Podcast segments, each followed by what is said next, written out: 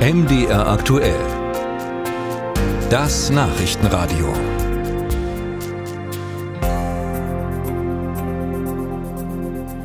Das Bundeskabinett hat sich dafür entschieden, Kiffen aus der Illegalität zu holen. Wobei das Rauchen einer Tüte, also der Konsum von Cannabis selbst, ist ja gar nicht strafbar, aber der Besitz und vor allem der Handel damit. Und genau das will die Bundesregierung ändern, damit der Drogenhandel eingedämmt wird und das Gras in vernünftiger Qualität besorgt werden kann. Das ist natürlich nicht unumstritten, denn darüber, wie gefährlich Cannabis wirklich ist, gibt es verschiedene Ansichten und Lesarten.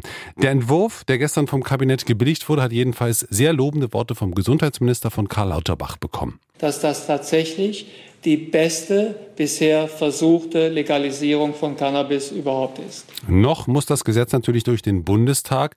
Aber was sich schon jetzt bei denen tut, die an der Umsetzung beteiligt sein werden und wie man den Entwurf dort findet, Dazu Sophia Spiropoulos. Drei Pflanzen und 25 Gramm Vorrat pro Kopf sollen in Zukunft für den Privatgebrauch erlaubt sein.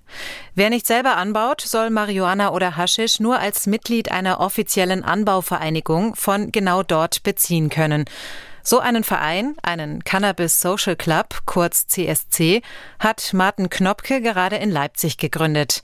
Das sei ein Vorhaben mit einigen Hürden. Vor allem die Standortsuche sei schwierig. Aufgrund der bisherigen 200 Meter Abstandsregelung sind geeignete Gebäude sehr, sehr rar gesät. Soweit müssen die Clubs, die CSCs, nämlich von Schulen und Kindergärten oder auch Spiel- und Sportplätzen entfernt sein. Wir haben jetzt auch von verschiedenen CSCs schon gehört, dass die Probleme bei der Immobiliensuche haben und denen direkt die Ablehnung quasi mitgeteilt wird und sagen, CSC, auf gar keinen Fall. Vom Deutschen Handverband gibt es einerseits Lob für den Entwurf. Er sei ein Meilenstein bei der Reform der Cannabis-Politik.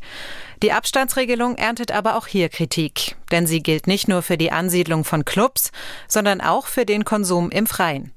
Anton Murat vom Handverband Magdeburg sagt dazu, Wie will man wissen, dass man sich jetzt innerhalb dieser Sperrzone befindet? So, man muss wissen, ja, da ist jetzt eine Schule, da ist ein Kindergarten, da ist diese Jugendeinrichtung oder da ist dies, da ist jenes. Und das ist halt nicht umsetzbar. Und damit auch nicht kontrollierbar für die Polizei, meint Dirk Weidenbach, stellvertretender Landesvorsitzender der Deutschen Polizeigewerkschaft in Thüringen.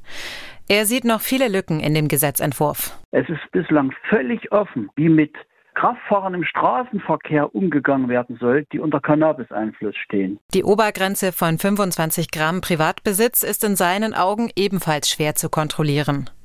Und es müsste auch jemand überwachen, dass sich die Clubs an die zahlreichen Regeln für den legalen Umgang mit Marihuana und Haschisch halten. Welche Behörde dafür zuständig ist, das bestimmt jedes Bundesland für sich. Auch hier offene Fragen. Das Sozialministerium Sachsen schreibt MDR aktuell. Eine Entscheidung bezüglich der Zuständigkeit steht zum derzeitigen Zeitpunkt noch aus und wird zu gegebener Zeit getroffen werden. Wir weisen zudem darauf hin, dass bei Beschluss eines Bundesgesetzes die Kosten geklärt werden müssen, auch für die Kontrolltätigkeiten. Dies ist bisher nicht der Fall. Die gleiche Auskunft kommt auch aus den Gesundheitsministerien in Thüringen und Sachsen-Anhalt. Bisher ist offen, wer das neue Gesetz überwachen soll, wenn es dann kommt. Musik